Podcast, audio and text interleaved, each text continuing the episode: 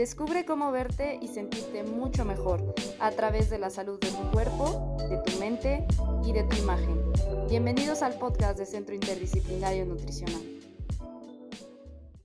Hola a todos, bienvenidos al quinto episodio del podcast de Centro Interdisciplinario Nutricional. El día de hoy vamos a, a platicar acerca del tema de si se puede revertir la resistencia a la insulina. Y para esto tenemos a el doctor Paolo Alberti. Él es médico internista y nos acompaña aquí para ir desglosando un poco el tema, para ir resolviendo las dudas que hemos rescatado de las redes sociales y que sabemos que eh, pues estas cuestiones les interesa muchísimo. Si aún no nos sigues en Instagram, puedes hacerlo. La cuenta es arroba. Y pues bueno, vamos a darle la bienvenida a nuestro invitado de hoy, que es Paolo Alberti. Hola Paolo, ¿cómo estás? Hola Ivonne, muy bien, muchas gracias por invitarme aquí, listos para hablar un ratito. Perfecto, muchísimas gracias a ti por estar aquí. Para que te conozca un poquito más eh, las personas que nos escuchan, cuéntanos un poco acerca de ti, a qué te dedicas, cuál es tu formación profesional, cuál es tu experiencia. Muy bien, claro. Pues mira, yo de formación soy médico, eh, hice una especialidad en medicina interna, soy así como el pediatra de los adultos y después continué mi formación académica con una maestría en ciencias, todo a cargo de la UNAM. Actualmente me desarrollo como médico del Servicio de Medicina Interna en un hospital de tercer nivel del IMSS, en el Centro Médico Nacional Siglo XXI y ah, soy profesor de pregrado y posgrado para la Universidad Nacional Autónoma de México, para la Salle y para la Universidad de Nahuac. Y bueno, tengo mi consulta privada. Hacemos también un poco de investigación clínica en el, en el hospital, entonces pues trato de cubrir las tres áreas, ¿no? De docencia, investigación y asistencia. Y pues ya, nada más me falta vender mole los domingos. Excelente, o sea, una gran trayectoria y aparte, bueno, pues también un gran desarrollo profesional. Esa es una de las razones por las cuales me siento muy honrada de que estés por acá eh, hablándonos de este tema, que evidentemente pues tienes mucha, mucha experiencia al respecto, ¿vale? Entonces, pues justamente antes como de, de, de resolver esta pregunta de si se puede revertir o no la resistencia a la insulina, me gustaría empezar por el principio, ¿no? O sea, ¿Qué es la resistencia a la insulina? ¿Cómo la describirías tú? Claro. Fíjate que aquí nos podemos poner muy técnicos y muy moleculares y yo creo que eso no tendría un fin agradable, pero ah, al final creo que la forma más sencilla de entenderlo es, primero entender que la insulina es una hormona que tiene la capacidad de activar rutas metabólicas. Es la hormona más anabólica que existe en el cuerpo humano, fomenta el crecimiento por todos lados y cuando su acción no se puede llevar a cabo, cuando los tejidos no pueden llevar a cabo las acciones mediadas por insulina, se habla de que es resistencia, ¿no? Entonces, eh, no, no, hay un criterio específico, hay algunas fórmulas que tratan de acercarse a establecer el diagnóstico, pero como concepto, ahorita hablaremos de eso, pero como concepto es la incapacidad de los tejidos para ejercer sus efectos derivados de la estimulación por insulina, ¿no? Es decir, no pueden accionarse con el estímulo de, insulina. Ok, muy bien. Entonces es una, capacidad disminuida de la insulina para ejercer sus, efectos, ¿no? Así es. Y en general sé que, la insulina tiene pues muchos, muchas acciones, pero ¿cuáles serían este, las más importantes, las que tú destacarías? Bien, yo, o sea, definitivamente la, insulina tiene relación con al menos tres tejidos que son indispensables para entender el metabolismo o para medio entender el metabolismo, porque creo que apenas lo medio entendemos. Y es las relaciones que tiene con el músculo, en el sentido de que le ayuda a que el músculo capte energía, capte esta glucosa en sangre y así el músculo pueda tener su reservita de energía y funcionar. Eh, trabaja con el hígado, ya que el hígado es capaz de, producir glucosa por sí solo, pues la insulina le dice así como, oye, no, no te pongas a hacer más glucosa, ya tenemos suficiente. Esto es algo que está muy, muy afectado en pacientes con diabetes, por ejemplo. Y tres, su relación con el tejido adiposo. Antes la grasa se consideraba nada más como un tejido de almacenamiento, ¿no? como que servía para guardar grasita y ya. Ahora sabemos que tiene toda una función hormonal y justo la insulina ayuda a que esta grasa se desprenda de alguna forma de, las reservas de energía o favorezca que la energía se acumule en, este tejido. Para mí esos son de los tres eh, puntos claves de, la insulina en relación al metabolismo. Ok, súper, súper bien. Em, mira, creo que eh, hay, bueno, esta, esta duda la he rescatado mucho justamente como de las, de las redes sociales y la gente nos ha preguntado mucho de cómo sé yo si tengo resistencia a la insulina, o sea, cómo, puedo identificarlo yo en mi cuerpo o cuáles serían las señales de alerta de una posible resistencia a la insulina. Claro. Eh, definitivamente, vamos, hay, varios consensos, probablemente los más fáciles de, tener en cuenta en casa. Una es, cuando hay resistencia a la insulina, se ha visto un aumento por ejemplo, en la aparición de unas manchitas que se llama acantosis nigricans, que es, son manchitas en pliegues, particularmente en el, en el pliegue del cuello. Se puede ver como, como si la piel estuviera sucia, ¿no? Y aunque nos tallemos o algo, pues nada, ¿no? Es como una mugre, como, como si tuviéramos mugre encima de la piel. Y esta acantosis se ha asociado a, a la presencia de resistencia a la insulina, no solo aparece en el cuello, puede aparecer en otros pliegues, ¿no? Eh, pero lo más frecuente es en el cuello y es donde es más fácil de visualizarse. Debo de decir que no todas las personas por tener acantosis tienen resistencia, pero es uno de los datos que pueden favorecerse. Otro es algo que se llaman fibromas laxos, que para fines como términos más sencillos son como verruguitas que crecen también a nivel de cuello. Son verruguitas muy chiquitas, casi siempre son del mismo color de la piel, se ven nada más como unas bolitas que salen y que van creciendo y que también se asocian a resistencia a la insulina. Y bueno, ya clínicamente hablando, eh, probablemente de, los, de las cosas más importantes para establecer resistencia es el perímetro abdominal. Cuando una persona tiene un perímetro abdominal por arriba del que debería de tener, eh, pues ya se habla de que hay, eh, presencia o, se sugiere que hay presencia de, resistencia a la insulina. Esto pues es mucho mejor cuando lo hacemos con guiados por un profesional de la salud, porque hay que saber dónde medir y cómo medir. Pero eh, probablemente esos tres elementos de la cantosis, los fibromas laxos y el perímetro abdominal sirven para resistencia. Algo que también me gustaría comentar es, la resistencia a la insulina puede o no terminar en, otras enfermedades o en otros conceptos como diabetes. Y estos a su vez pueden tener otros síntomas, ¿no? Como la presencia de mucha sed, o la presencia de estar haciendo pipí todo el día, o la pérdida de peso involuntaria, o la incapacidad para cicatrizar heridas o la presencia de infecciones recurrentes, sobre todo a nivel urinario vaginal, por ejemplo, en el caso de las mujeres. Eh, incluso puede, en algunas mujeres concretamente, puede haber alteraciones del ciclo menstrual solo por la resistencia a la insulina, de modo que los periodos se pueden volver muy irregulares o de plano suprimirse su periodo menstrual. Es, eh, también puede haber cambios en la, en, la, en la, forma de ver, o sea, disminución en la agudeza visual o puede haber sensación como de toquecitos o adormecimiento en pies y manos, algo que se llama neuropatía. Claro, todos estos síntomas, pues algunos son ya avanzados, algunos tempranos de diabetes. Lo ideal es que nadie lo sienta nunca, o sea, lo ideal es que nos checáramos antes para que antes de sentir cualquier síntoma eh, ya fuéramos diagnosticados y tratados, pero bueno, eso, eso son como las cosas que podríamos percibir y que nos deberían de alertar para acudir a un profesional de la salud.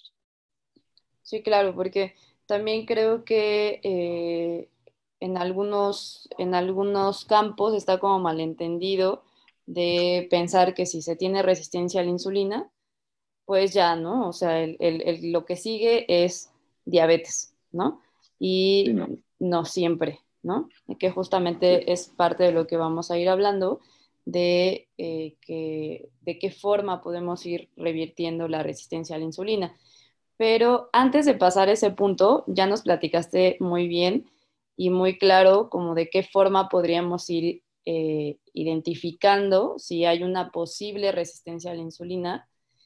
Em, que, la, que, me parece muy interesante eh, que mencionas esta parte del perímetro abdominal, ¿no? Que justamente eh, para, para, que las personas que nos escuchen también se den una idea con respecto a esto, eh, las, las normas mexicanas nos han dicho que las mujeres no deben de tener más de 80 centímetros de perímetro abdominal y los hombres más de 90.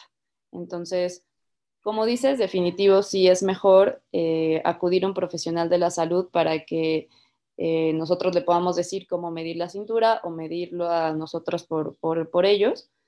Pero también eh, puede ser algo que quizá podrían hacer en casa y podrían estar un poco más al pendiente de eso, ¿no? De esa parte para evitar que, que se desarrolle alguna enfermedad en el futuro o alertarse justamente de si ya hay resistencia a la insulina.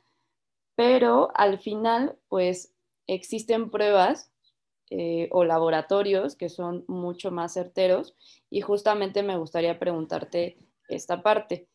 Eh, si queremos realizarnos alguna prueba clínica o algún laboratorio, ¿cuál sería el indicado para saber si hay o no resistencia a la insulina? Ok.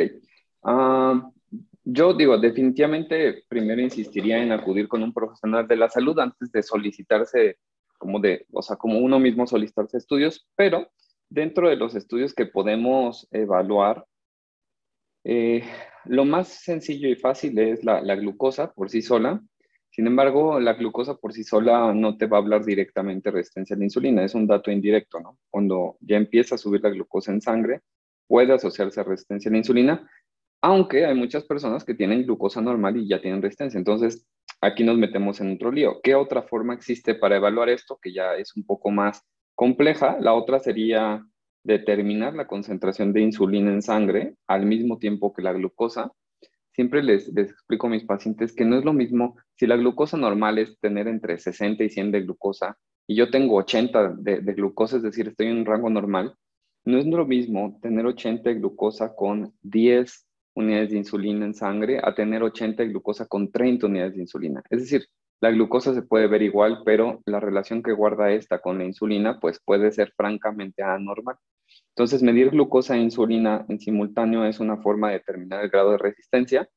Hay una forma que se, fórmula perdón, que se llama el HOMA-IR, que es el modelo homeostático de resistencia a la insulina, que nos puede ayudar a, predecir el, grado de resistencia a la insulina. Eh, tiene sus asegúnes, es relativamente truqueable la fórmula, pero es de lo más eh, sencillo y fidedigno. Ya en la actualidad también tenemos algunas otras pruebas. Eh, según el laboratorio al que acudamos, hay, hay un estudio que se llama Quantose, que habla sobre algunos metabolitos de, de, glucosilación, algunas moléculas que se van acumulando cuando hay, no hay un buen uso de, de, la insulina por el cuerpo y que nos dan también un valor numérico, nos dan un numerito y nos dice si esto es ya algún grado de resistencia. Eh, hay otros mucho más complejos, hay algo que se llaman las técnicas de clamp o de clamping, que es como las pinzas de glucosa y de insulina, donde esto ya no se hace en un, en un digamos, en un laboratorio convencional, esto ya se hace o en un hospital o en una unidad de investigación, donde se pueden dar infusiones de glucosa y de insulina para mantener ciertos rangos y valorar la respuesta de cada persona o la sensibilidad de cada persona a la insulina o a la capacidad de regular su glucosa. Eh, probablemente estos sean los, los, métodos con los cuales eh, al día de hoy diagnosticamos resistencia a la insulina. Y otro indirecto, también ese sí es convencional de laboratorio, la hemoglobina glucosilada, que como tal, insisto, no es para resistencia a la insulina, pero me habla de prediabetes, diabetes y pues van muy de la mano en ocasiones. Claro. Sí, que al final, pues bueno, como lo mencionas, ¿no? El, el más sencillo sería medir glucosa e insulina en, simultáneo. Pero bueno, definitivamente eh, se necesita acudir a un profesional de la salud, a un, médico, para que también la interpretación de los resultados sea la adecuada. Sí, ¿sabes también por qué? Perdón que me, me clave en esto, porque muchas veces pueden salir en los rangos normales para el laboratorio los dos valores. Es decir, la glucosa puede salir normal y la insulina normal, y la persona tiene la falsa creencia de, ah, pues están normales, todo está bien. Pero hasta que no ingresas esos datos a una fórmula y entonces ves la relación, si es apropiada o no es apropiada, no te das cuenta de si hay un grado de resistencia. Entonces yo, yo por eso estoy un poco eh, en contra de tomar laboratorios al azar, ¿no? O que sean auto eh, indicados por las personas, porque muchas veces pueden dar o la falsa esperanza de que todo está bien o pueden salir en rojo con flechita hacia arriba y la verdad es que para esa persona en su contexto, en su edad, en su género puede ser un resultado normal. Entonces yo sí siempre recomiendo que sea cerca de un personal, que, de un profesional de la salud que los asesore en el resultado y que, que, no sea nada más tan azaroso de voy y me tomo un laboratorio nomás por, por ver qué sale. Claro, aparte, bueno, justamente en la consulta también no solamente es como la evaluación de, los laboratorios, ¿no? Sino como toda esta parte que ya nos explicaste, de la exploración física, de ver si hay acantosis nigricans, de ver si hay otros síntomas. Entonces, al final la consulta con un profesional de la salud hace eso, como unir toda la parte física, pero también los laboratorios, etcétera, etcétera, y hacer un diagnóstico ya. Claro, y de hecho, porque no solo todo tiene que ver con insulina y glucosa, ¿no? O sea, también resistencia a la insulina se asocia a hipertensión. Es muy común que los sujetos con hipertensión desarrollen resistencia a la insulina. También se asocia a alteraciones en los lípidos, ¿no? En, las proporciones de colesterol y de triglicéridos. Es decir, va más allá de solo insulina y, glucosa. La resistencia a la insulina se ha propuesto como el, sustrato para la fisiopatología de, de algo que le llamamos el síndrome metabólico, que involucra sobrepeso, obesidad, hipertensión, alteraciones en las grasas, alteraciones en el azúcar. Es decir, eh, es mucho más complejo que solo medir dos moléculas, ¿no? Hay que ver todo el contexto del paciente clínica y bioquímicamente. Sí, claro. Y aquí ya justamente, pues, el médico puede decirnos también qué estudios hacernos, ¿no? O sea, qué otros, ¿no? Que más allá que vayan de, resistencia a la insulina, como dices, pues quizá necesitamos uno de colesterol, otro de triglicéridos o una química sanguínea completa o un examen general de orina, no sabemos, ¿no? Pero bueno, al final de esta parte, pues sí es importante evaluarla con un médico. En realidad, eh, pues para las personas que nos están escuchando, a mí me gustaría que esta información sirviera más bien eh, para que ustedes o para que las personas pudieran estar alertas, ¿no? Y ver si algo de lo que platicamos coincide con ellos, pues más bien antes de automedicarse o irse a tomar laboratorios, más bien que acudan con un médico experto en esta parte, ¿no? Así es. Muy bien. Pues mira, ya, que tenemos como muy bien definido como toda, todo el contexto de resistencia a la insulina, ahora sí me gustaría entrar a la pregunta de si se puede revertir o no y qué podríamos hacer para revertirlo en dado caso. Esa es una pregunta, tiene jiribilla esa pregunta. Eh, ¿Sí se puede revertir? Sí, sí hay, o sea, depende de cada situación, pero la realidad es que gran parte de las personas con resistencia a la insulina la tienen por un mal estilo de vida o la tenemos por un mal estilo de vida. Eh, mi experiencia, que definitivamente no, no es tanta como muchos de mis maestros, pues sí ha, encontrado algunos sujetos que cuando se apegan mucho a una dieta adecuada, a actividad física, es decir, tienen un cambio en el estilo de vida formidable, con el paso del tiempo, efectivamente normalizan los valores y deja de haber esta resistencia a la insulina. Debemos de decir que hay sujetos que ya tienen una predisposición genética que pues les puede ser más complicado y a lo mejor si no la revierten al 100%, sí pueden disminuir mucho su impacto con los cambios al estilo de vida. Por lo que lo primero que tendría que decir es, ok, sí se puede revertir.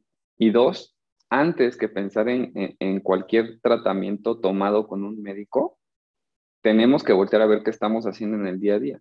No hay nada más fuerte que un hábito. O sea, un hábito te puede llevar a ser una gran persona o una persona nefasta. ¿No? Y lo mismo le puede hacer a tu cuerpo. Entonces, yo creo que ahí es justo donde eh, yo, al menos como médico internista, me apoyo mucho en ustedes como nutriólogos, ¿no?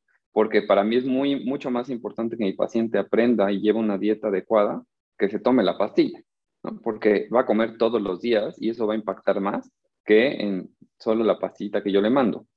Eh, de ahí voy contestando la pregunta de qué podemos hacer. Una es cambio el estilo de vida, concretamente acercarnos con, con la gente que sabe más de, de alimentación, que son los nutriólogos, y que ellos nos asesoren. Otra vez, según el tipo de persona que yo sea, va a ser la dieta que requiero. pensar que bajarme una dieta de internet o agarrar la que le sirvió a mi prima me va a funcionar a mí es reducir a que todos los seres humanos somos iguales y entonces todos hacemos la misma actividad, consumimos las mismas calorías y necesitamos la misma proporción de, ingesta de macronutrientes, etcétera. O sea, eso no es posible. Eh, por otro lado, aparte de la parte de la dieta, la actividad física es esencial cuando hablamos de resistencia a la insulina, ya que el músculo es de los más implicados aquí en generar resistencia y el músculo se ve beneficiado cuando, cuando hacemos ejercicio. Eh, fíjate que justo hace poco hacía una investigación para otra cosa de, eh, en la actualidad se dice que como que la dosis recomendada de ejercicio en un adulto promedio es 150 minutos de actividad a la semana, que son 30 minutos cinco veces por semana de caminata o 75 de alto impacto, ¿no? El punto es que yo, pues no sé, me pregunté así como, ¿y cuánto habrán caminado nuestros ancestros, no? O sea, ¿cuánto caminaba alguien antes de que hubiera rueda y estas cosas? Y pues nada, googleando y buscando, me encontré que algunos eh, antropólogos piensan que un ser humano promedio en el pasado caminaba de 15 a 30 kilómetros al día. Y en la actualidad, un mexicano promedio camina entre 2.5 y 3.2 kilómetros al día. Es decir, no caminamos nada, nos, nos, movemos, o sea, aún en el mejor escenario de hacer tus 10 mil pasitos al día, como dicen algunos, son 3 kilómetros.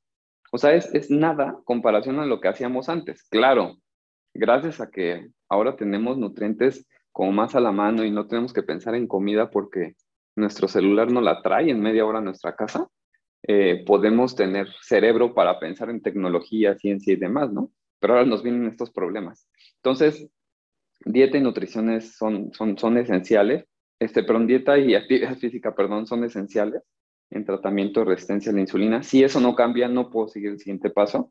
Después viene la parte de fármacos. Si hay medicamentos que podemos utilizar para mejorar la sensibilidad ¿no? a la insulina, para hacer que, que la insulina, yo siempre les digo a mis pacientes que la insulina es como este cerrajero que abre algunas puertas metabólicas, ¿no? Le abre la puerta a la célula para que pueda comerse el azúcar, porque el azúcar en el cuerpo puede estar en, en, un espacio donde no es conveniente. Es como a tu coche ponerle gasolina en los asientos, ¿no? Pues ahí no te va a servir de nada.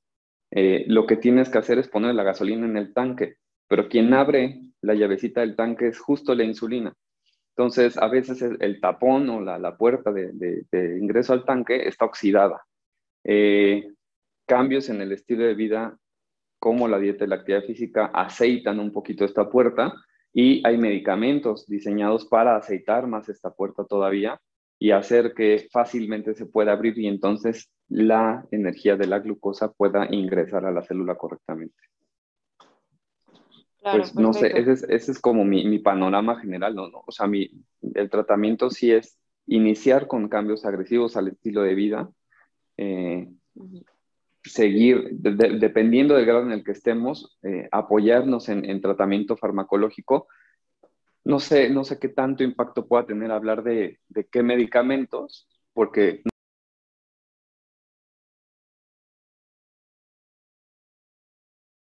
me gustaría definitivamente hablar de, un medicamento en concreto, porque me daría temor que, alguien fuera a la farmacia a comprarlo y pensar que porque ya se lo toma, con eso va a solucionar un problema.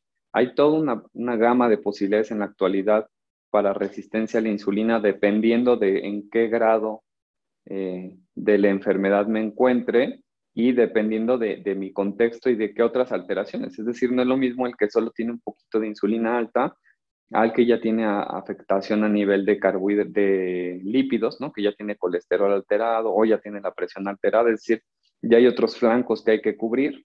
Entonces, definitivamente una evaluación integral es, es lo más recomendable. Pero si queremos empezar antes de, acudir a nuestra cita con el nutriólogo, eh, definitivamente mejorar la actividad física implementando al menos caminatas, ¿no? Tener cuidado porque hay pacientes por ahí que tengo que, por ejemplo, están en sobrepeso, obesidad y se motivan mucho y dicen, y voy a ponerme a hacer este ejercicio de alto impacto todos los días y en el camino se lastiman una rodilla o algo así y entonces sale contraproducente porque después ya en lo que se recuperan eh, vuelven a ganar peso. Entonces, tener cuidado, ser muy conscientes de dónde estamos parados eh, si no estamos muy acostumbrados a hacer actividad física, pues empezar por lo más tranquilo que es caminar, eh, al menos los 30 minutos sin parar, eh, de modo que, me vaya yo agitando, que, sienta que, que, me estoy fatigando eh, en relación a la alimentación, híjole, pues ahí Ivonne definitivamente sabe mucho más que yo, pero de, forma muy genérica, algo que, y a lo mejor estoy pecando ahorita, Ivonne me lo dirá, algo que, yo les comento a mis pacientes, de menos intentar por una alimentación un poco más natural, menos industrializada, eh, casi siempre donde el ser humano mete cosas en cajitas o en latitas, ya le echo otras cositas agregadas y, y luego hay elementos ahí que nos pueden alterar en la, presión arterial, algunos conservadores y demás, eh, pero definitivamente esto tiene que ir guiado. O sea, hay muchas personas que subestiman el hecho de que alguien nos enseñe a entrenar nuestro cuerpo en actividad física o a entrenar en, en nuestro cuerpo en hábitos de alimentación, porque pues inferimos que como todos comemos y todos nos movemos, todos somos expertos en comer y moverse, y pues no es así. ¿no? Entonces, acercarnos a un profesional siempre valdrá mucho la pena. Y en muchas ocasiones justo creo que así es como se establece el, mejor vínculo entre la parte de nutrición y medicina. Es decir, llegan con el nutriólogo, el nutriólogo les dice, oye, pues sabes qué, vamos a empezar con esto. Eh, y si no hay los cambios que esperamos, entonces ya la parte médica evalúa si hay algo más de fondo o hay algún trastorno secundario. Eh, el médico y, me estoy dando un balazo en el, pie, pero el médico no es el más indicado para indicar una dieta, ¿no? Porque no, no nos entrenan para eso. Y hay, hay, algunos médicos que se animan a, dar algunas recomendaciones muy genéricas, otros que son más osados y la, mandan hasta recetas. Yo creo que ahí ya depende de la preparación de cada quien. En lo personal, prefiero la idea de que somos un equipo multidisciplinario y, y, y nada, o sea, ojalá que, la gente lo, hiciéramos así siempre. Sí, definitivamente. O sea, la resistencia a la insulina, como, como hemos mencionado a lo largo de toda esta plática, es muy compleja. Y pensar que solamente un profesional de la salud puede resolverlo, pues sería complicado y, muy ambicioso, ¿no? Entonces, sí, justamente yo creo que eh, un muy buen equipo eh, puede ser el médico, eh, la nutrióloga, eh, un entrenador físico también por la parte que mencionamos. Y bueno, pues a lo mejor hay alguna otra especialidad eh, dependiendo de lo que vaya presentando el paciente. A lo mejor, no sé, un endocrinólogo o una ginecóloga. Pero bueno, definitivamente si es una enfermedad o, una condición que requiere atención de muchos lados, ¿no? La cuestión de alimentación que tú mencionas, eh, pues la verdad es que sí, sí es sumamente importante. Eh, yo he visto pacientes que con resistencia a la insulina o incluso ya con, diabetes o con prediabetes, que el único hecho de cambiar los, hábitos alimenticios, pues favorece mucho más a veces que incluso eh, el estar tomando el medicamento. Y no estoy demeritando el medicamento, por supuesto que en muchas ocasiones es necesario, pero eh, es mi forma de explicar que justamente los hábitos pues son sumamente importantes, ¿no? Aquí en la cuestión de, resistencia a la insulina ayuda mucho em, lo que tú mencionas, que es una, muy buena recomendación de buscar una alimentación más natural. Yo también diría eh, una alimentación más en casa, que eso también ayuda a que nosotros preparemos los alimentos y podamos tener un poquito más control de cómo los hacemos, de las raciones, de los ingredientes que ponemos. Y eh, también la cuestión del azúcar, por ejemplo, o un exceso de carbohidratos refinados podría ayudar, si se disminuyen, podría ayudar también a reducir la resistencia a la insulina, ¿no? La parte del entrenamiento, como bien lo mencionas, pues sí es, es también fundamental. Y yo quisiera preguntarte si, bueno, aparte de los medicamentos, si consideras que hay algún otro factor importante, por ejemplo, el sueño, o sea, como tener un buen descanso o un mal descanso, influye en la resistencia a la insulina? Totalmente. De hecho, esto me abre pauta a otras cosas, ¿no? Eh, el, el, estrés en general, y ojo, aquí quiero usar la palabra estrés no solo como estoy estresado porque mi jefe me habla feo, ¿no? O sea, el estrés biológico eh, por eh, no sé, no dormir bien, por estar bajo el estímulo continuo de sustancias nocivas como alcohol o como tabaco, el hecho de mentalmente no estar bien con uno mismo, estas cosas que parecerían no tendrían por qué influir en cuánta azúcar tengo, cómo está mi presión, sí lo hacen. Entonces, más allá de, ya, hablamos de, dieta, de actividad física, de algunos medicamentos, pero por supuesto, estar bien mentalmente es súper importante y eso implica también un adecuado descanso, implica alejarme de algunos malos hábitos, como, insisto, tener un, consumo muy moderado de alcohol, evitar totalmente el, tabaquismo, porque también son factores que pueden impactar en, la resistencia a la insulina. Fíjate que a, lo mejor es mi sesgo por, por mi área y demás, pero la, una de las células que más se lastima en la resistencia a la insulina y que parece ser donde muchos de los problemas se originan es el endotelio es la célula que, que reviste, recubre por dentro las arterias y las venas. Y, esta célula es muy sensible a lastimarse, por ejemplo, por el humo del tabaco o por una dieta rica en, ácidos grasos, y ahí puede empezar todo el problema, ¿no? Entonces, sí, el estilo de vida incluye, por supuesto, la parte del sueño, del estrés, eh, tanto laboral como propio, ¿no? Eh, de estar bien mentalmente y de, tener actividades recreativas y de alejarnos de, hábitos que puedan ser perjudiciales. Así de holístico o global tiene que ser el abordaje en estos casos. Y, ¿sabes? Lo, triste es que suena bien fácil. O sea, la gente dice, ah, pues sí, pensar bonito, dormir bien, comer bien, y ya. Y es como, ajá, hazlo. Es bien complicado llevar una vida así de tranquila y saludable, porque la verdad es que el ritmo de vida en la actualidad nos demanda otras cosas más en el contexto de alguien en, una ciudad grande y demás. Eh, pero es bien complicado. Esto que parece tan sencillo es bien complicado, pero sí, igual de importante.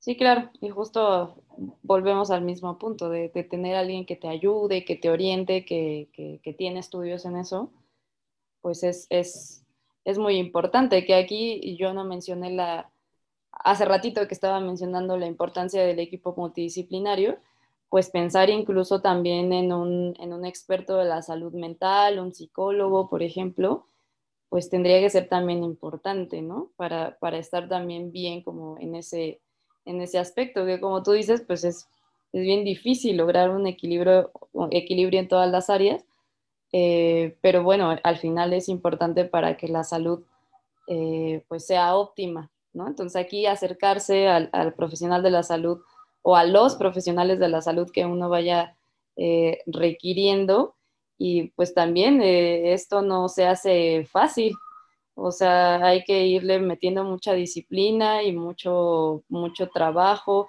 muchas ganas de mejorar también, este, para, pues para lograr lo que estamos buscando, que en este caso de lo que estamos hablando sería revertir la resistencia a la insulina justamente. Sí. Y, bueno, también no, me gustaría que quedara la idea de, chin, mano, entonces me lo voy a vivir cada semana yendo al psicólogo, al entrenador profesional, al nutriólogo, al médico, al endocrino, al gine. Pues no, para nada, ¿no? No va por ahí. Pero la idea es, hay que evaluar cada caso, escoge, o sea, alguien que lleve la guía de, ese tratamiento y según las necesidades que se vaya adecuando a qué profesional tienes que ir y en qué momentos. La verdad es que en muchas ocasiones, por ejemplo, hablo, hablo desde mi área como médico internista, a los pacientes yo los tengo que ver una o dos veces al año. A veces se vuelve, ¿sabes? Ya no se vuelve un paciente, ya nada más se vuelve una visita de control, porque el paciente ya aprendió a cambiar su estilo de vida, porque ya fue con un nutriólogo, ya le ayudó, ya está implementando ejercicio. Hay gente que puede hacer cosas de forma autónoma, ¿no? algunos tienen la capacidad de aprender rápidamente eh, cómo deben de comer después de unas cuantas eh, sesiones con un nutriólogo y ya después se siguen. Algunos aprenden a cómo se van a ir entrenando y ya después ya no necesitan ir a un entrenador, ya saben qué tienen que hacer o ya eh, le empiezan a tomar el gusto al ejercicio y ya no requieren más apoyo.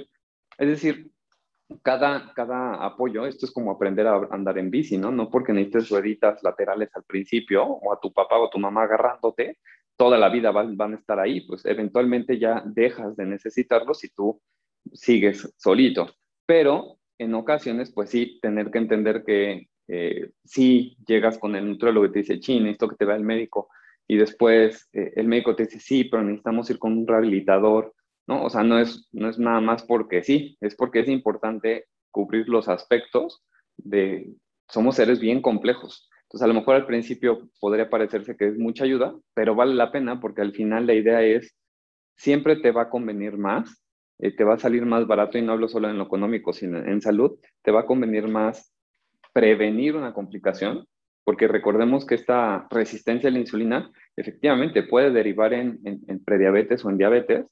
La diferencia es que cuando llegas a diabetes o prediabetes ya tu páncreas ya tiene un daño acumulado mucho mayor, donde a lo mejor ya no, no libras quedarte sin medicamentos, ¿no? A lo mejor ya requieres medicina toda tu vida, o en el peor escenario, ¿no? Ya tienes complicaciones, daño a tus órganos y ahí sí ya pues vas a quedar más anclado o amarrado a una atención médica más continua, a medicamentos más especializados. No, no, hay, no hay nada que, que valga más que un riñón, que un ojo, que un corazón. Entonces, vale la pena invertirle el tiempo, el dinero y el esfuerzo a prevenir y aunque al principio parezca un poco abrumador de, ay, pues me tienen que enseñar a comer y hacer ejercicio y demás, pues creo que todo sea para que a lo mejor este tiempo que le estás dedicando a tu cuerpo ahorita te reditúe en años de salud. Claro, totalmente de acuerdo. Creo, creo que es una muy buena reflexión y qué bueno que la, que la trajiste, eh, porque sí, es verdad, o sea, no, se trata de aprender al principio, pero no estar ahí todo el tiempo, ¿no? En, la consulta de lo que sea, de nutrición o de psicología, etcétera, ¿no? Uno va tomando sus propias herramientas y va aprendiendo y lo va haciendo por, por, por nuestra propia cuenta, ¿no? Yo justamente eso le digo a los pacientes, o sea, mi objetivo es que cuando tú vengas, pues no estés aquí toda la vida, sino justamente enseñarte a comer por unos meses, aprendes y listo, tú puedes eh, seguir por, tu cuenta, ¿no? Entonces, pues sí, creo que ha sido muy, muy valioso todo lo que, nos has platicado y que también espero que a las personas que nos escuchan les ayude también eh, como, reflexión y sobre todo como información de eh, cuáles serían como los primeros pasos a tomar si es que no han tomado alguno, tanto por la parte de cambio de hábitos como para saber a qué profesional necesitan eh, recurrir o cómo empezar como esta, esta cuestión de revertir la resistencia a la insulina. Pues te agradecemos muchísimo, Paolo, que hayas estado aquí, tu tiempo, eh, que nos compartas tu experiencia y todo el conocimiento que, que, tienes. Y no sé si quieras dejarles a las personas que nos escuchan algún contacto o algún lugar donde te puedan encontrar. Claro, pues primero gracias a ti por invitarme. Siempre, siempre es un gusto escucharte, Ivonne, y hablar un poquito sobre estos temas.